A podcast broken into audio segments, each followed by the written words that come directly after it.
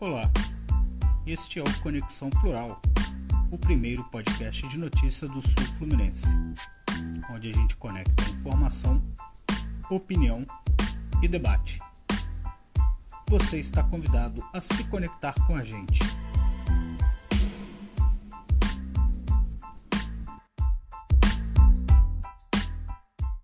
Olá, seja bem-vindo, seja bem-vinda a mais um episódio do Conexão Plural. Eu sou o Matheus Guzmão e estou com meu amigo e jornalista Renato Natividade para o nosso 29 episódio. Quando esse programa chegar ao seu feed, estará faltando apenas cinco dias para o segundo turno da eleição de 2022. O segundo turno que eu e Renato gostamos de dizer que é da eleição mais importante de nossas vidas. Por isso, é, como não poderia deixar de ser, vamos falar quase que exclusivamente aí dessa campanha eleitoral, trazendo os dados de pesquisas agora na última semana, falando sobre as campanhas tanto de Jair Messias Bolsonaro quanto de Luiz Inácio Lula da Silva na região sul-fluminense, entre outras coisitas mais. Mas antes da gente entrar na pauta do dia, deixa eu dar meu bom momento para o meu amigo Renato Natividade e também aproveitar já fazendo a primeira pergunta como está a saúde mental, faltando agora cinco dias para a campanha, cinco dias para a campanha, não, cinco dias para a eleição, cinco dias para que a gente volte às urnas. Salve Matheus, salve todo mundo, mais uma semana começando, 29 episódio do Conexão Plural. E esse, esse, episódio é um episódio especial, numa semana especial. Confesso que a minha cabeça e o meu coração essa semana vão passar por testes importantíssimos. Né? Temos uma decisão importante no sábado já, onde, se Deus quiser, o nosso Flamengo vai se sagrar tricampeão da América. E no domingo, um momento político, talvez o mais importante aí dos últimos 30 anos, vamos dizer assim. E, e, em relação à importância, o que acontece? Qual o evento mais importante? O que vai acontecer no sábado ou o que vai acontecer no domingo? Ah, cara, eu é, é difícil avaliar, mas eu acho que o que vai acontecer no domingo, confesso, tá mexendo mais comigo que tá o que vai acontecer no domingo do que o que vai acontecer no sábado. O nome disso é o salto isso. alto dos flamenguistas achando que o tricampeonato da Libertadores. Não, pior que não, cara. Eu te confesso que tá difícil até para parar para pensar no, no, no, jogo da Libertadores. Não tá, tá mesmo, tão tá tenso esse movimento político, eleitoral de segundo turno que, cara, é difícil. É isso. Antes da gente começar nosso episódio, né, de, de vez, né, Renato? Pedir para os nossos amigos nos seguirem aí nas redes sociais, né? Sempre bom lembrar, estamos nas redes sociais, no arroba Conexão Plural no Instagram e também no Facebook.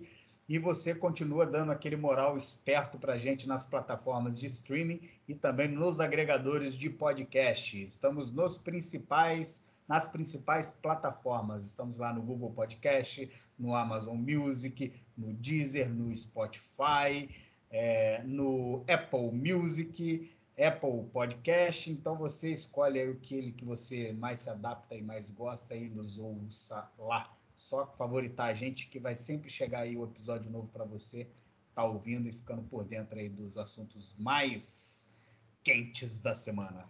É isso aí, toda terça-feira tem episódio novo, normalmente com a gente comentando aí os assuntos mais relevantes da semana, mas como não poderia deixar de ser nessa edição quase exclusivamente falando desse segundo turno. Vamos datar o episódio. Estamos gravando no dia 24 de outubro, uma segunda-feira, às 8h30 da noite. Portanto, se acontecer é, algo de mais relevante na política aí nas próximas horas, né? Próximos dias, não está no episódio, não porque a gente não quis, é porque, obviamente, não, não sabíamos, não tem como gravar né? Se o Bob Jeff se matar na, na, na Polinter, em Benfica. Ou se alguém, ou se alguém né, apareceu, se rolar alguma fakeada aí, alguma facada aí nesse meio tempo. É, exato. Ah, então, ah, ô, Matheus, importante, Oi. né, também antes de começar, já que a gente não, a gente falou aí da, de semana decisiva, parabéns aí, né? Tetracampeão do Brasil, Tetracampeão da Copa do Brasil. Flamengo, a maior instituição já criada pelo homem é o Clube de Regatas do Flamengo, sem qualquer sombra de dúvidas. A gente começa essa semana como quarta, como tetracampeão do Brasil, tetracampeão nacional. É, e o Flamengo vai ser tricampeão e o Lula vai ter o seu terceiro mandato como presidente. Bom, pelo menos terá o terceiro mandato, Renato, se as pesquisas se confirmarem nas urnas, né? Saiu hoje uma pesquisa IPEC, que é do ex, é, são dos diretores, né, do, do, do Instituto Ibope, né? Criaram aí o IPEC. Então não é uma pesquisa qualquer, é uma pesquisa respeitada. Foi divulgada, né, nessa segunda-feira um novo levantamento com o ex-presidente Lula com 50% dos votos, Bolsonaro 43, 5% brancos e nulos, 2% não sabe ou não respondeu. Isso aí dá nos votos totais, Renato, 54% para o ex-presidente e 46% para o atual presidente, o que seria cerca de 9, 10 milhões de votos de vantagem para o Lula aí nesse, nessa reta final de segundo turno. Esse levantamento do IPEC foi feito entre sábado e segunda-feira, então pegou também um pouco aí da repercussão do caso do Bob Jeff, do Roberto Jefferson, que a gente vai um pouco mais à frente. Esse levantamento foi feito com 3.008 entrevistas em 183 municípios. A margem de erro é de dois pontos percentuais para mais ou para menos. Confesso, Renato, que é, me surpreendeu um pouco essa manutenção de 54,46 que vem do IPEC, porque o Datafolha tinha dado 43, 53,47. Mas, pelo que a gente percebe assim no conjunto de pesquisas, inclusive no agregador de pesquisas do Estadão, que tem no site do Estadão, é essa margem mesmo que está caminhando aí, as pesquisas indicando, né, Renato? Isso vai é, se confirmar na, na é. urna. É uma tendência, né? E as pesquisas acertaram tendências na, também na última semana do primeiro turno. Então, né, o que tudo indica, se Deus quiser, Papai do Céu nos abençoar, essa tendência deve ser mantida e a gente deva ter aí uma, uma nova eleição do ex-presidente Lula aí no domingo. É, o que pesa, provavelmente o que pesou nessa, nessa pesquisa, né, tanto nessa do IPEC quanto a da Atlas, né, que saiu também nesta segunda-feira, também indicando aí uma diferença bem próxima aí entre 7% e 8%, 7 e 8 pontos percentuais, né?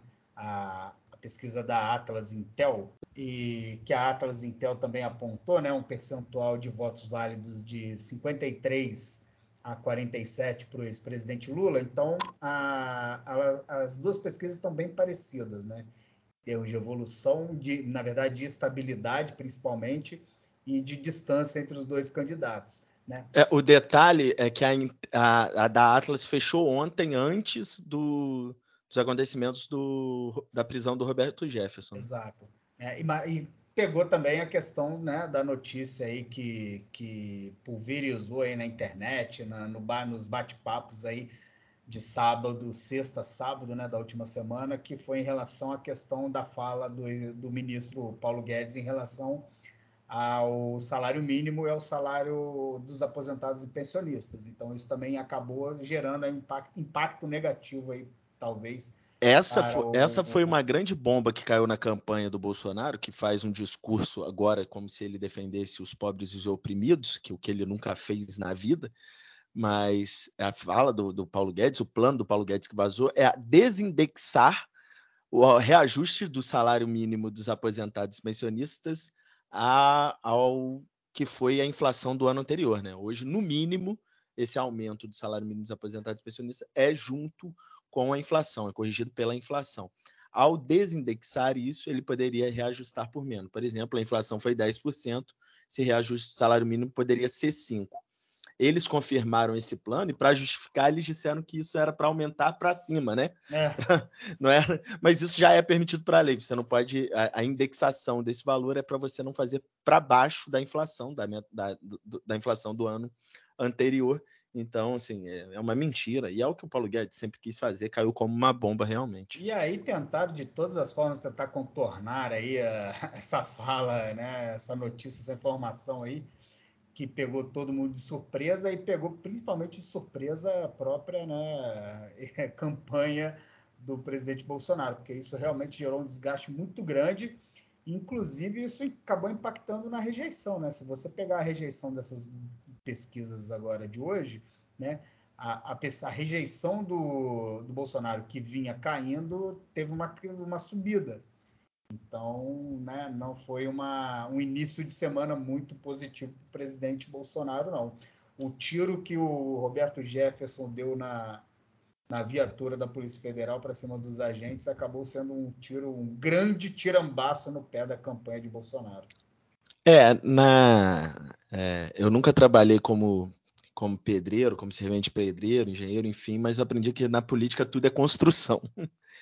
E não me parece que tenha sido um caso isolado, o que aconteceu com o Roberto Jefferson na, neste domingo, né? É, me parece que foi premeditado. A gente fala isso através de achismo, mas é porque a gente que trabalha com política sabe que não, não, não tem virgem no puteiro. E o Roberto Jefferson parece ter premeditado o fim da sua prisão domiciliar. Eu não tenho porque, dúvida disso. Porque não é que ele, que o, que o Alexandre de Moraes, ministro da STF, o mandou prender, ele mandou revogar a sua prisão domiciliar. Porque um dia antes ele fez uns ataques à, à ministra Carmen Glúcia, assim, de, chamando ela de prostituta, que era óbvio que o Alexandre de Moraes iria mandar prendê-lo. E ele receber a Polícia Federal, como recebeu na sua casa aqui em Comendador Levi Gasparian, com tiros de fuzil, com granadas de efeito moral, enfim, assim, me parece premeditado. Talvez o que o bolsonarismo não esperava que acontecesse era que ele ia atirar em policial.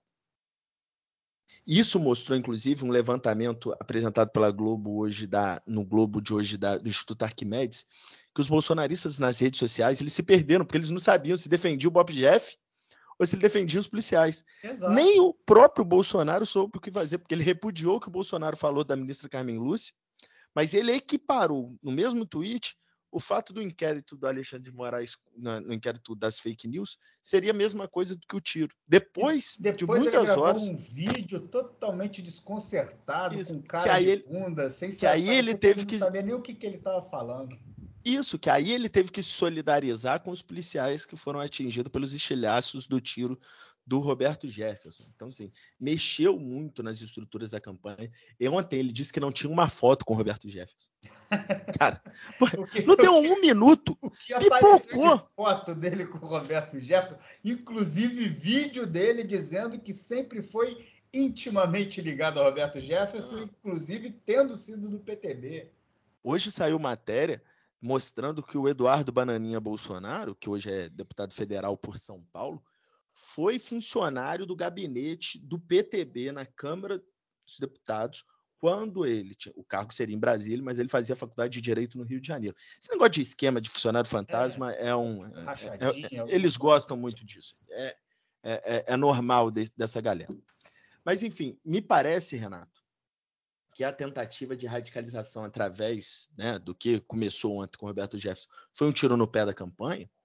Mas esses dados apresentados tanto pelo IPEC quanto pelo Atlas, indicando aí é, o favoritismo cada vez mais amplo do ex-presidente Lula, tanto que em três semanas de campanha, Bolsonaro só tirou 1% dos votos. A, a, a ele fazendo o maior estelionato eleitoral que já se viu no A chance dele reverter então, era tirar votos essa, é, é, essa semana, era tentar crescer ainda mais na pesquisa essa semana. Então, meu amigo, se as pesquisas continuarem indicando uma vitória do ex-presidente Lula, é, a gente vai ver, infelizmente, infelizmente, mais casos de radicalização, cara. Sem dúvida. E, e é aquilo que a gente estava conversando, né? O debate, ele se prepara porque vai ser um debate muito, mas muito, mas muito feio de se assistir. Talvez até pior do que foi o debate da Band. Então, eu, cara, eu acho que dificilmente a gente vai ter um debate propositivo. Ah, não. Isso não, não tem como ter debate propositivo com o Bolsonaro. Não tem. Infelizmente, não tem. Cara, ele, ele, ele, ele foi numa, num programa de podcast essa semana do Vilela, eu não lembro qual é o nome do, do podcast mas ele falou assim que o, Lula, na entrevista para o podcast Flow, teria dito que o político tem que mentir, mentir, mentir, mentir, mentir. E aí o Vilela virou para ele, ô presidente Bolsonaro, ele estava falando é do senhor. Então, tipo assim, ele mente que não sente. Então, como que você vai debater com um cara que mente a todo momento, que chega e fala assim, porra, presidente, o Lula, seu Lula, que agora ele está chamando Lula de seu Lula, né? Seu Lula, você estava no complexo do Salgueiro, porque ele não sabe nem o nome, complexo, ele conhece mais a galera do Rio das Pedras, né?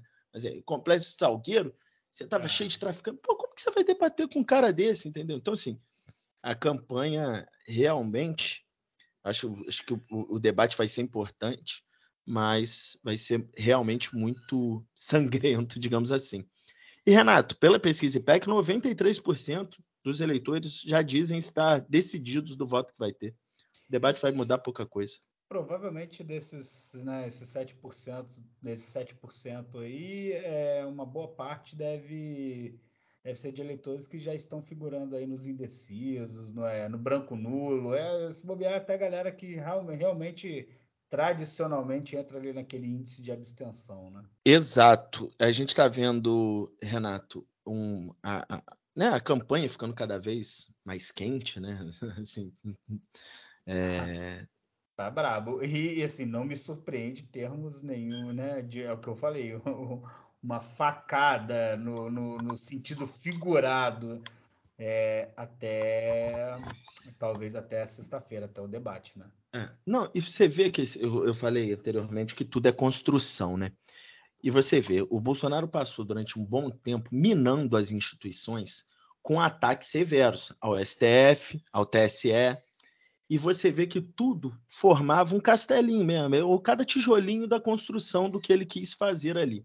Ele intimidou tanto as instituições que, por exemplo, ele faz um estelionato eleitoral com dinheiro público, dando consignado da Caixa Econômica, é, para quem tem Auxílio Brasil, antecipa pagamento de Auxílio Brasil, e o TSE não pode fazer nada contra ele, o STF não faz nada, porque se fizer, ele se vitimiza e ameaça dar golpe. Então, assim, as instituições também se acovardaram diante do bolsonarismo por não saber, né, ou, ou porque quis se acovardar, porque todo mundo conhecia ele, e a gente vê que decisões, por exemplo, que, que é para tirar a mentira das redes sociais ou mentira de, de, programas como da Jovem Pan, eles acabam sendo tratados nas redes sociais como censura. Ah lá, censura, estão querendo acabar com a nossa liberdade.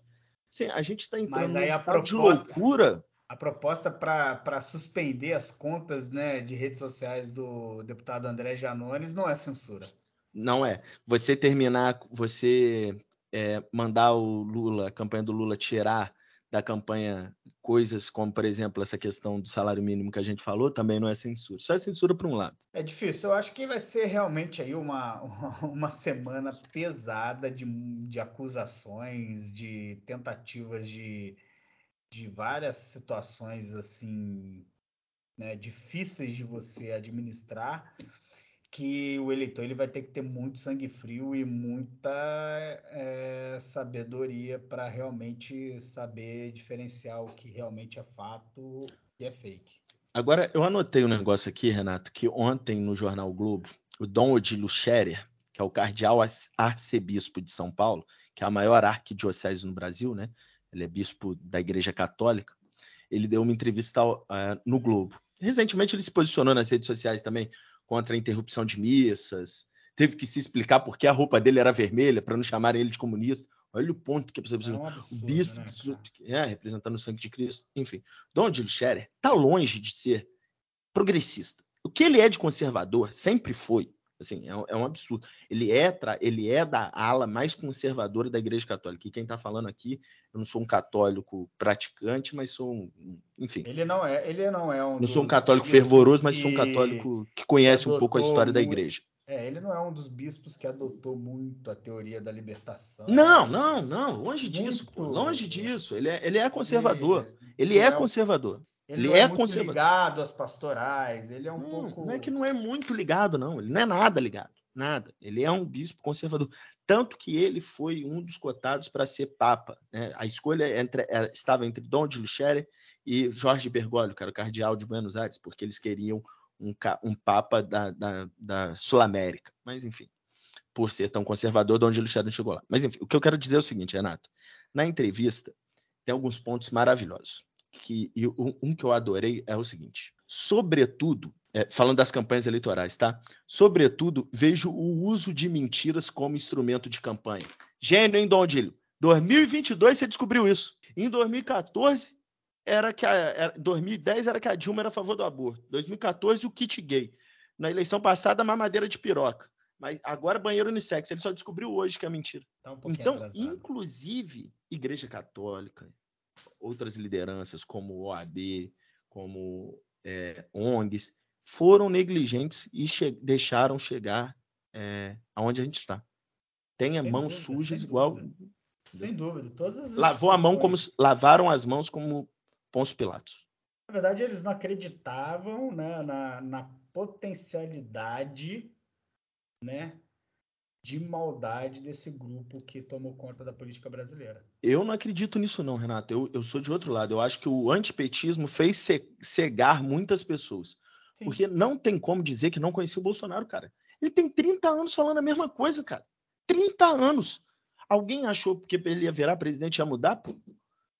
É a mesma coisa de eu chegar amanhã e falar aqui, pô, aqui no meu bairro, vou sair aqui na colina, aqui na praça, falando, pô, virei vascaíno. Não tem como, pô. 30 anos de Flamengo, virei vascaíno. Não vai, pô.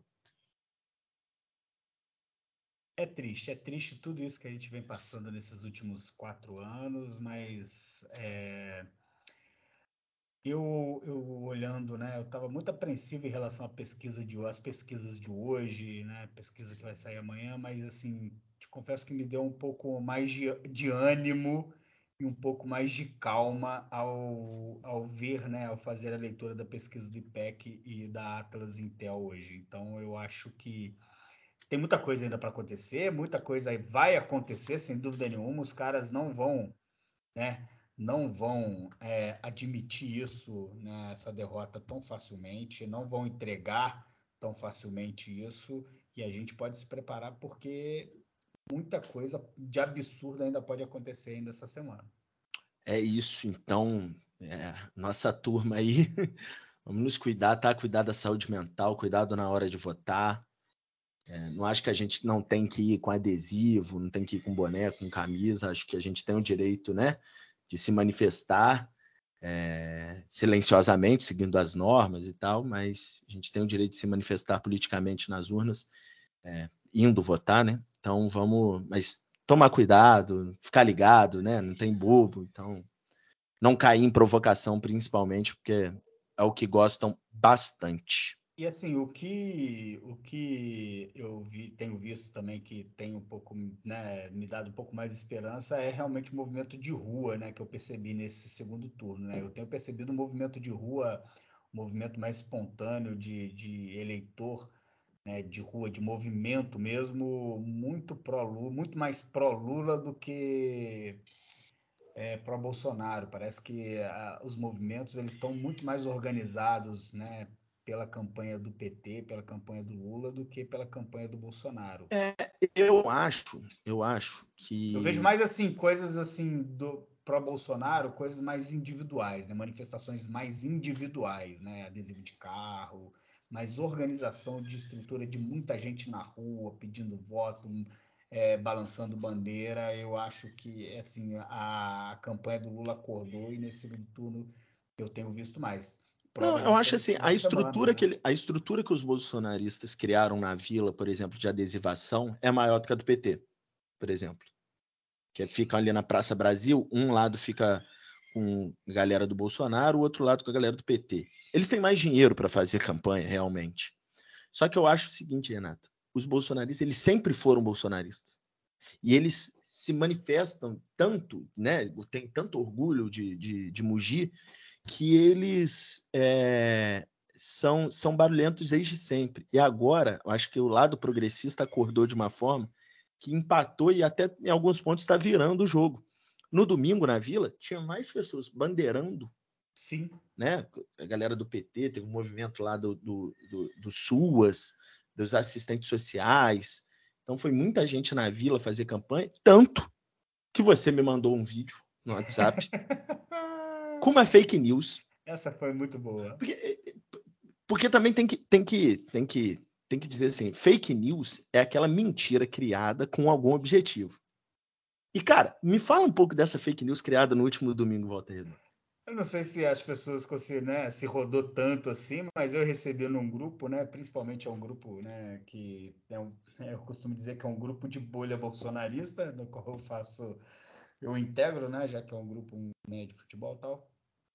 E simplesmente divulgaram um vídeo de um cidadão é, dizendo mostrando, né? O vídeo ele mostrava a imagem das pessoas bandeirando na, na, na vila no último domingo, né? No famoso ontem, né? É, de fato tinha bastante gente bandeirando em favor do, do candidato Lula, né? E o cara simplesmente filmou a, as pessoas, né? No movimento e, paralelo a isso, automaticamente filmou um ônibus que estava parado na Praça Brasil, dizendo que se tratava de um ônibus, né? De uma empreiteira da Petrobras, bancada por um sindicato de petroleiro, que estava trazendo pessoas de fora de Volta Redonda para fazer bandeiraço na Praça Brasil em favor Cara. do candidato presidente Lula.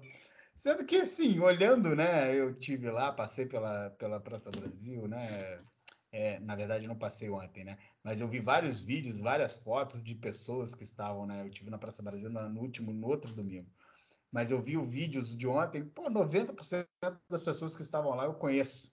eu conhecia muita gente também. Inclusive, fiquei muito orgulhoso de conhecer muita gente desse lado. E assim, tipo, cara, os caras eles estão realmente é, perdendo a noção, né? Perdendo a noção. Então, Renato, é porque é o seguinte: tudo é construção.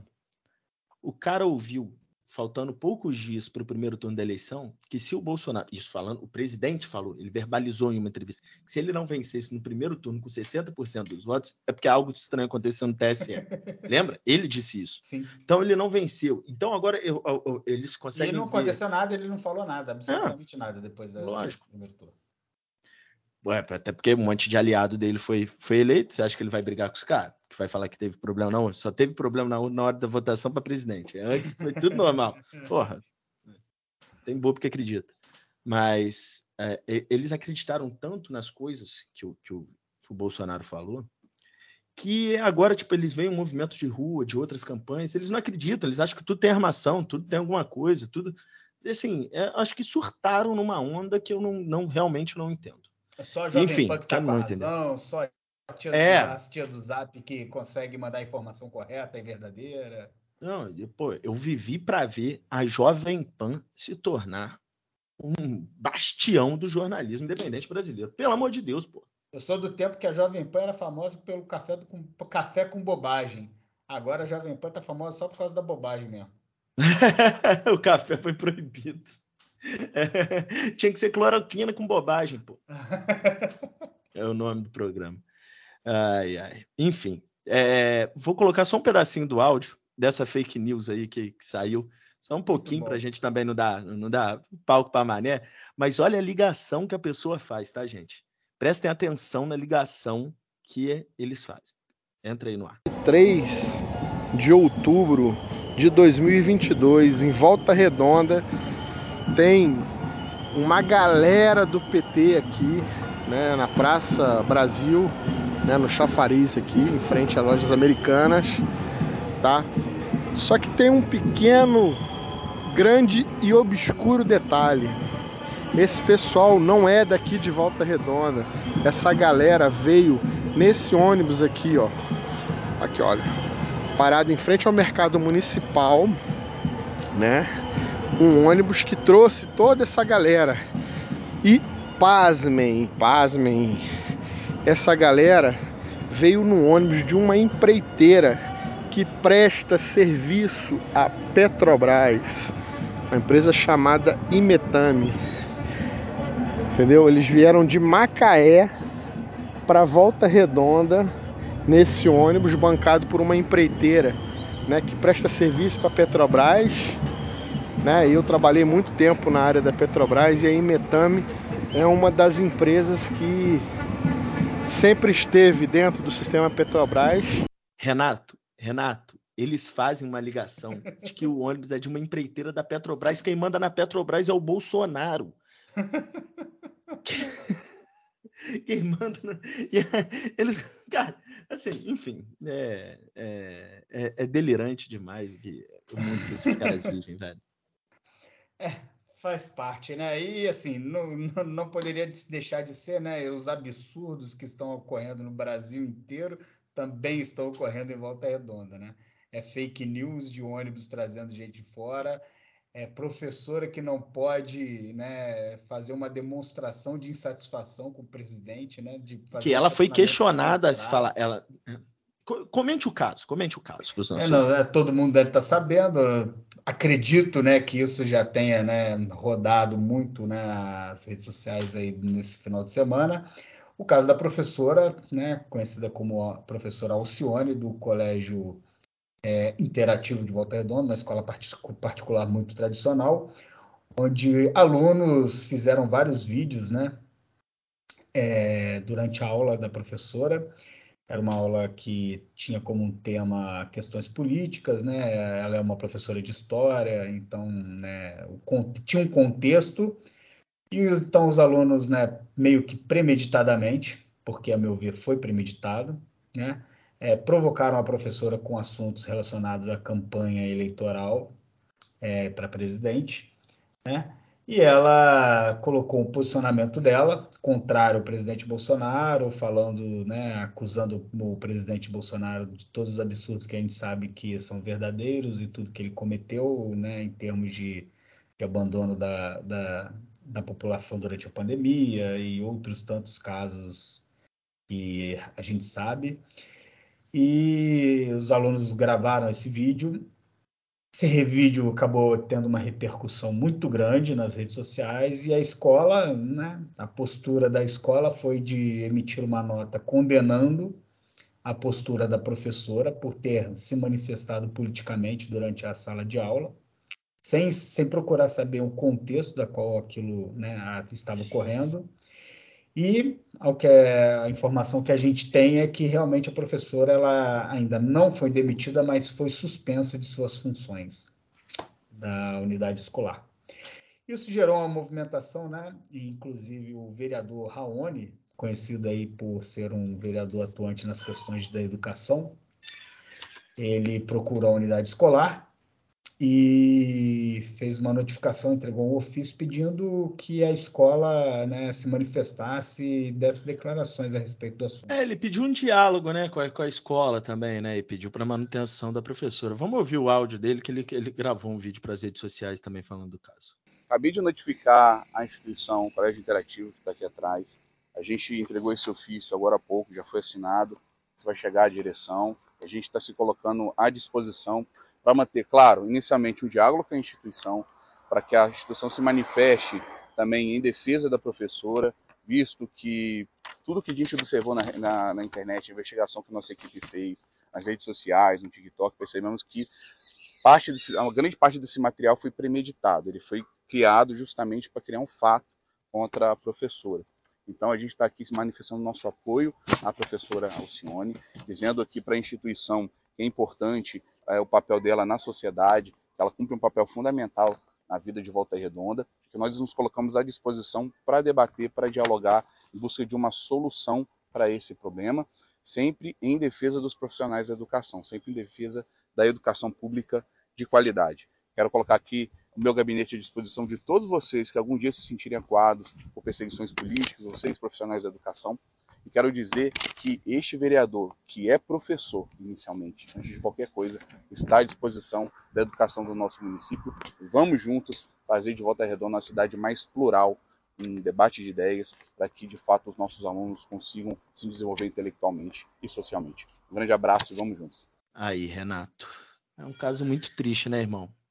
É, é uma vergonha, eu acho assim, simplesmente uma vergonha de que a professora não possa sequer levantar um debate sobre questões importantes dentro de sala de aula. Né? Eu é, sou da que... época que pô, a, gente tinha o professor como referência para tudo. Né?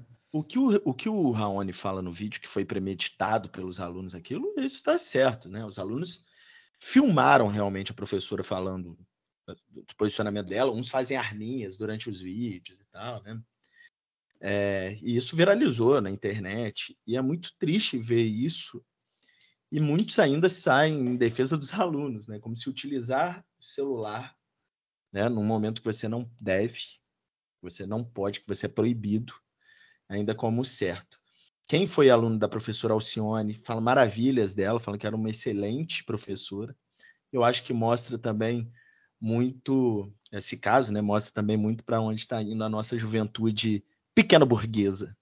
Exato, né? É, é aquilo, né? A gente aprende, né? Acaba levando para a escola, né? O que a gente tem visto é que essas pessoas, esses jovens estão levando para dentro da escola que estão aprendendo dentro de casa, provavelmente. Né? É, a gente sabe é, que é uma escola né, voltada para alunos de classe A e B, né, é, de, de... de, famílias de famílias né, abastadas. É, e aí. Né, Ninguém ali nunca precisou de utilizar uma, uma política pública importante, né? São filhos a, de famílias de A não ser sonegação de imposto. É. É, mas a situação ela gerou uma comoção também por parte de ex-alunos, né? Porque a professora Alcione é uma, é uma professora que desde, né, é professora de outras instituições, instituições educacionais de Volta Redonda, muito conhecida, muito querida, e isso gerou um abaixo assinado, né? Que já conta com quase 8 mil assinaturas, né? Que está rodando aí, né? Muitas pessoas, né? Assinando. Vamos colocar justamente... o link na nossa descrição do episódio também, né? E para justamente aí, né, condenar a atitude da escola que suspendeu a professora e pedindo aí a reintegração dela às atividades normalmente, dando a ela a liberdade de poder também, né, provocada Cara, ali alunos. ela não estava ali é porque agora tem a mania é, de falar que existe uma doutrinação nas escolas. É. Cara, é assim, é, e aí se torna tanta, falam tanta merda, tanta merda e aí eu volto naquilo, tudo é construção. Você fala tanto da mesma coisa que acaba algumas pessoas levando isso a, a sério. E aí eu te pergunto, Renato, até, até ouvi alguns vereadores, alguns não, um vereador, que é um completo idiota, é, aqui de Volta Redonda, ele é, defendendo os alunos, criticando a professora. Se a professora estivesse falando bem, por exemplo, do Bolsonaro, teria a mesma revolta? Não, com ou, certeza ele teria. Porque há falsa simetria. É isso aí. É Há falsa simetria. É isso então, aí. É, além de tudo, são hipócritas. Além de tudo, são hipócritas. Mas isso é o que a gente tem visto, cara, desde 2018, né? Hipocrisia. É igual eu falo, ah, o, o que você mais vê é bolsonarista defendendo né, aquele conceito de Deus, pátria e família, né? Que uhum. o bolsonarismo tanto prega. Mas você vê é, bolsonarista que é, fica olhando atravessado para menininha de 14, 15 anos. É, né? pintou um clima, pô. Com, é, pintou um clima com, com criança, né? Então, assim, é hipocrisia. É a hipocrisia clara. Né? Desde 2018 é isso. É isso. Mas sim, eu acho que isso vem até um pouco de antes, mais, sabe, cara? É, é anterior ainda. É, acho que isso se acentuou no Brasil com o bolsonarismo no poder, mas ela vem já, já de algum tempo, assim. Eu vejo uma radicalização na sociedade desde 2010, naquela campanha Dilma e Serra. Aquilo foi um horror, cara. Serra levou, caiu uma bolinha de papel no cabelo do Serra, ele foi fazer tomografia com sete minutos de transmissão no então, Jornal é, Nacional. É, eu, de, de, fato aconteceu uma certa rivalização muito grande naquela eleição, mas eu acho que nada se compara ao que a gente tem visto. Ah, não, mas é aquilo, tudo é construção, você então, vai, você vai eu, levando eu até o limite. E eu falo, e eu, e eu me, me dou como exemplo. Eu votei no Serra naquela eleição. Coisa, é, e você ter coragem de admitir isso publicamente, eu, eu votei no Serra naquela eleição. Votei no Serra naquela eleição. Não, você, usou, você usou. Mas eu me, eu me dois, recusei a em votar 2015, Em 2015, nas manifestações. Você usou a camisa assim, a culpa não é minha, eu votei no Aécio? Usei. Não, mentira. mas confesso que, que fiz manifestações contra a Dilma e a favor do impeachment. Então, mas isso não tem. Mas assim, Renato, nesse, eu, nesse momento, é... você se, se, discutia. Eu acho que é, o, que é o início do fim foi 2013. É o início. Não, 2010 teve aquele início, mas 2013 as manifestações para mim foram um horror em que se transformou. Assim, o impeachment da Dilma, para mim, é algo. É... Eu acho que o impeachment, eu acho que a, a, a virada, a, a porteira a porteira para a boiada passar foi no impeachment.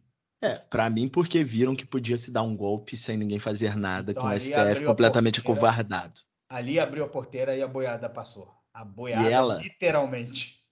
E ela, no seu discurso, saindo do Palácio do Planalto, disse: o golpe não é contra mim, é contra o projeto progressista que eu represento. E o que se ficou comprovado depois. O problema é a pauta progressista. E pauta progressista não é pauta abortista, bababá, não sei o que não. É colocar o pobre na universidade, é colocar o pobre no Justiça orçamento. social. Eles falam tanto, Renato, esse povo fala tanto de que é, é preciso. Tem provérbio chinês, né? Aquele provérbio chinês que é preciso dar a vara e não ensinar a pescar. É, dar a vara e ensinar a pescar do que dar o peixe, né? Uma Isso. coisa mais ou menos assim. É, vai, é, alguma- Né? algo assim. Que, além de tudo, usado politicamente, é um termo preconceituoso, porque você diz que o pobre não, não sabe pescar, o que é mentira, só que o pobre está com fome. E aí eu lembro o seguinte: o Bolsa Família, quando ele existia, que era criticado pelo Bolsonaro, por exemplo, ele tinha uma condicionante que era o filho de quem recebia, o Bolsa Família, quem recebia tal benefício, tinha que estar na escola. Isso acabou com o Auxílio Brasil. Isso acabou com o Auxílio Brasil. Acabou. Ou seja, nem o pensamento de você diminuir a evasão escolar nos municípios mais pobres tem. Porque não é um projeto. premissas, nas premissas que existiam com o Bolsa Escola, que vieram depois com o Bolsa Família, Sim, deixaram de existir. O que é assim, isso aí já é algo que já está constatado, por exemplo, famílias sendo dissolvidas legalmente para poder receber mais auxílio. Porque aí você pega uma família de quatro pessoas, pai, mãe e dois filhos, né? As pessoas estão se separando, né? De forma mentirosa, cada um, cada pai, um pai fica com um filho, a mãe fica com o outro, para poder os dois receberem o Auxílio Brasil. Os dois pedem Auxílio Brasil, os dois recebem o Auxílio Brasil. Sem precisar fazer né, a, né, a cumprimento das premissas estabelecidas né, no programa, de realmente incentivo à educação. e eu lembro, eu lembro, Renato, que Bolsonaro dizia né, que é, era para estimular o pobre a ser vagabundo, porque o pobre só tinha que ter título de eleitor para votar. É justamente o que E ele ele está fazendo. e o que ele faz é um absurdo. Só que o que eu acho lindo é porque o, o, o, o, o- povo é- pode ser pobre, mas não é burro. É. Né? E que, tipo, é onde isso. ele, ele perde pro Lula, porque ele, o, o povo sabe quem olhou pro pobre e quem não é. Não que o governo do PT tenha sido maravilhoso, do Lula e da Dilma. Você, por exemplo, como um grande eleitor tucano, né? Sempre foi. Eu mais à esquerda do PT ainda, eu sou mais PSOL. Então, assim, a gente tem várias críticas a se fazer a esses Sim. governos que, que passaram. Não né, não Mas é, é- é- o, o pobre sabe quem olhou, né? Assim, e quem o respeitou. Cara, o Bolsonaro não queria dar auxílio emergencial. Depois ele aceitou dar 200. Até chegar a 600 foi um custo. E feito o- pela oposição. A oposição pediu 600 e ele bateu a tecla que não podia ser 600, que o máximo que ele chegaria era 400. E o seu ministro de comunicações, o Fábio Faria, que se Deus quiser a partir do ano que vem vai estar vendendo Jequiti com a sua esposa, ele disse numa entrevista agora recente que o presidente não era populista, por isso que não queria colocar 600 reais, ele queria 200 e que ele tinha certeza que se o Lula fosse presidente o auxílio era de mil reais. Mas assim, eu, não- eu acho que tem que ter critérios, mas você tem que Não, tem ajudar que as ter, pessoas, tem que você tem que ter projeto de país, cara. É A gente já discutiu isso aqui. A gente teve a briga PSDB, PT, que aí eu acho que era uma polarização, que eram lados que você pode se comparar, né? Um mais à direita, um um pouco mais à esquerda. É, você tinha um projeto de país. Você tinha a disputa do Fernando Henrique de quantas faculdades o Fernando Henrique tinha feito e quantas universidades o Lula tinha feito. Quantas pessoas tinham entrado. Então você tinha uma disputa Quantas nisso. pessoas foram beneficiadas com, com fiéis, com do que e quantas pessoas foram, né, beneficiadas pelo, né, ProUni. era, era, era outro, né? Esqueci Sim, nome. é. Mas Mas era isso. fiéis, né? Sim, é, de estímulo à- à educação superior. É, você tinha esse tipo de, de debate de país. Hoje em dia você vai debater o quê, cara? Não tem o que se debater, tem. infelizmente. A gente chegou num tem fundo do tipo poço. de, de política realmente de, de desenvolvimento de país. Não, não Não tem. A não ser um, um projeto pessoal de poder. E que tomara que acabe no próximo domingo. Assim Renato, a gente espera. Lembrando a todo mundo, né, a votação começa né, às 8 horas da manhã, horário de Brasília. É, Esse ano o horário ele é padronizado para todos os estados, ou seja, estados que têm fuso horário diferenciados, como o Acre, a eleição começa é, duas horas antes do horário local, vamos dizer assim. É isso. Para quem é muito ansioso como eu, tem um aplicativo que chama Resultados, tanto na Apple Store, tanto no Play Store, que, que é do próprio Tribunal Superior Eleitoral, que também ali você pode acompanhar em tempo real a apuração, é rápido. Você vai morrer do coração, porque é, a gente sabe que se for como sempre é, a virada só vai vir lá para 7 horas da noite. Então, das 17 às 19, toma uma cervejinha. Não vou nem olhar. Ah, tranquilo. Eu vou porque eu sou completamente piroca das ideias. Eu vou ficar olhando isso o tempo inteiro, é, porque não tem qualquer tipo de sanidade mental que me faça e, ser um pouco equilibrado. E lembrando a todos os flamenguistas, né, maneirar na comemoração, né, para poder acordar tranquilo no dia seguinte, poder votar de forma ordeira, né? Por favor, manerem aí na comemoração. Beleza. Renato, a gente também teve uma medida importante, um pedido importante aí para as eleições, né?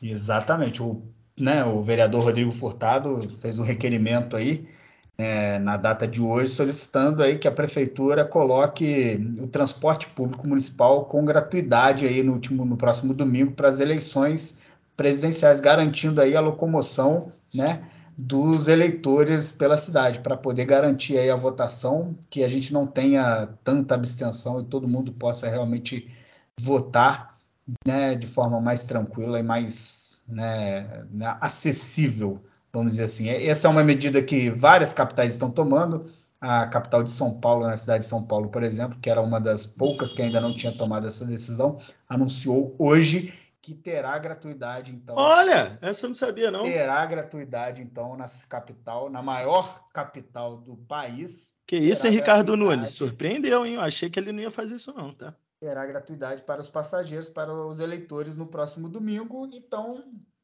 a gente espera que volte pra ser, também. Renato, para você ver como o exemplo é importante, né? Isso começou com o Eduardo Paes no Rio, né, cara? Exato. O Eduardo Exato. Paes fez o primeiro turno, um monte de gente foi, foi copiando depois. Então aí o maior colégio eleitoral está garantindo aí o transporte público gratuito no próximo domingo. A gente espere, espera que o maior colégio eleitoral da região também siga esse exemplo, né? É, mais alguma coisa a acrescentar sobre? Não, acho isso importante. A Câmara também votou hoje, além do requerimento aí, né? Esse pedido do, além desse pedido aí do, do Rodrigo Furtado, a Câmara também aprovou até um projeto de lei já em urgência e preferência autorizando essa gratuidade gente vai ver aí se, se vai seguir ou não. Acredito que pela pressão, não vejo como o prefeito Neto fugir disso, não. Acho que vai ter que autorizar. E já que você falou de, de é, Rodrigo Nunes, Ricardo Nunes, né? Ricardo Nunes, prefeito de São Paulo. Você falou do prefeito de São Paulo. O PSDB de São Paulo acabou de anunciar que irá apoiar a candidatura de Lula nesse segundo turno e defende então o voto, voto crítico no ex-presidente Lula apesar de estar apoiando oficialmente o candidato Tarcísio para governador de São Paulo. Eu acho isso muito interessante na política paulista, porque o PSDB, eu tenho certeza disso, ele sabe que o melhor para São Paulo é eleger o Fernando Haddad. É vaidade. Só que sabe que se eleger o Fernando Haddad e o Fernando Haddad fizer um bom governo, o PSDB vai ter cada vez mais dificuldade de voltar ao poder. É então é melhor para o projeto político dos tucanos paulistas que o Tarcísio ganhe a eleição para que eles possam compor, que vão compor o governo, e depois possam, quem sabe, lutar lá na frente para retornar ao Palácio Bandeirantes, onde ficaram mais de 20 anos. Mas é isso, né? Os tucanos sabem. É, infelizmente, cara, às vezes a gente vê alguns políticos que pensam mais no próprio umbigo do que, de fato, no que é melhor para a população, né? Minha dica, dica cultural, cultural, não tenho. Então eu vou, a minha dica cultural eu deixei, eu acho que eu já fiz essa dica aqui, mas é porque acabou de chegar aqui em casa um livro que eu comprei, tá te mostrando aí na telinha, ó. Hum. Chama O Negócio do Jair. Não, não falou. A é história. É a primeira vez que eu falo. Esse livro chama O Negócio do Jair, a história proibida do clã Bolsonaro. Ele é da grande jornalista que hoje está no UOL, Juliana Dalpiva. Excelente. Esse livro ela, ela, não, ela é fantástica. Ela foi, inclusive, a que revelou, né, gente, aquele caso dos 51 imóveis comprados com dinheiro vivo pela família Bolsonaro, que deu esse bafafá todo aí no início da campanha eleitoral.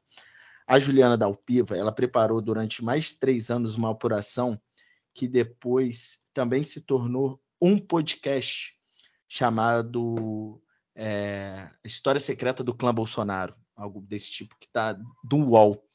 Então, é, é, é, muito detalhado a forma como a, a, a família do Jair funcionava politicamente, desde as rachadinhas nas campanhas eleitorais e depois nos seus mandatos, aquele negócio de nomear funcionário fantasma e ficar com dinheiro, e também depois com apoio de milícia, nomear miliciano, a lavagem de dinheiro do Fabrício Queiroz, enfim, é uma aprovação muito completa, com áudios. Então, tanto podcast fica aí para quem procurar, História Secreta do Clã Bolsonaro, e para quem tiver afim do livro, O Negócio do Jair, da editora Zaha.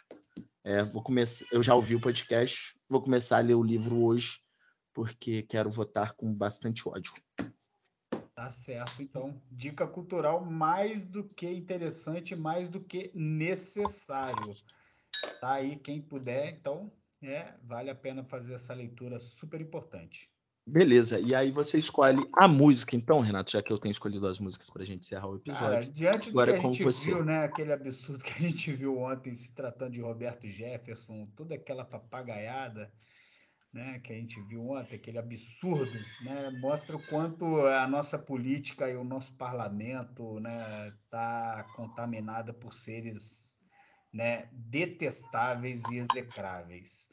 E aí a minha dica cultural vai para uma música aí que está fazendo aí mais de 20 anos, faz parte do álbum Vamos Bater Lata dos Paralamas do Sucesso, e a música se chama Luiz Inácio Falou. Ó, oh, então vamos. Luiz Inácio falou. Terminando aí o programa. Galera, faltando apenas cinco dias, se cuidem. É, vamos votar com consciência e vamos virar, pelo amor de Jeová, essa página infeliz de nossa história. Verdade, Abraço. Ó, só para corrigir, gente, Luiz Inácio falou é o refrão, tá? Luiz Inácio falou, Luiz Inácio avisou. O nome da música é Luiz Inácio 300 Picaretas. É isso aí. Então, nossa senhora, nesse congresso, então, é, é, isso. Valeu, galera. Grande abraço. Até semana que vem. Se Deus quiser, bastante rouco de tanto comemorar. Exatamente, galera. Um grande abraço. Mais uma semana chegando. Vamos votar com consciência. Por favor, a nossa, o nosso país merece coisa melhor do que a gente está vivendo nos últimos quatro anos. E se Deus quiser, semana que vem a gente volta com muita alegria no peito, né? Para comemorar Tri do Mengão e fora Bolsonaro. É isso aí, Paralamas do Sucesso, valeu. Luiz Inácio falou, Luiz Inácio avisou. Luiz Inácio falou, Luiz Inácio avisou. Luiz Inácio falou, Luiz Inácio avisou. São 300 picaretas com anel de doutor. Luiz Inácio falou, Luiz Inácio avisou. Eles ficaram ofendidos com a afirmação que reflete na verdade o sentimento da nação. É lobby, é conchavo, é propina, é jeton, variações do mesmo tema sem sair do tom. Brasília é uma ilha, eu falo porque eu sei, uma cidade que fabrica sua própria lei, onde se vive mais ou menos como na Disneylândia. Se essa palhaçada fosse na Cinelândia, ia juntar muita gente para pegar na saída, para fazer justiça uma vez na vida. Eu me vali desse discurso panfletário, mas a minha burrice faz aniversário ao permitir que num país como o Brasil ainda se obrigue a votar por qualquer trocado, por um par de sapatos, por um saco de farinha, a nossa imensa massa de iletrados. Parabéns, coronéis, vocês venceram outra vez. O Congresso continua a serviço de vocês. Papai, quando eu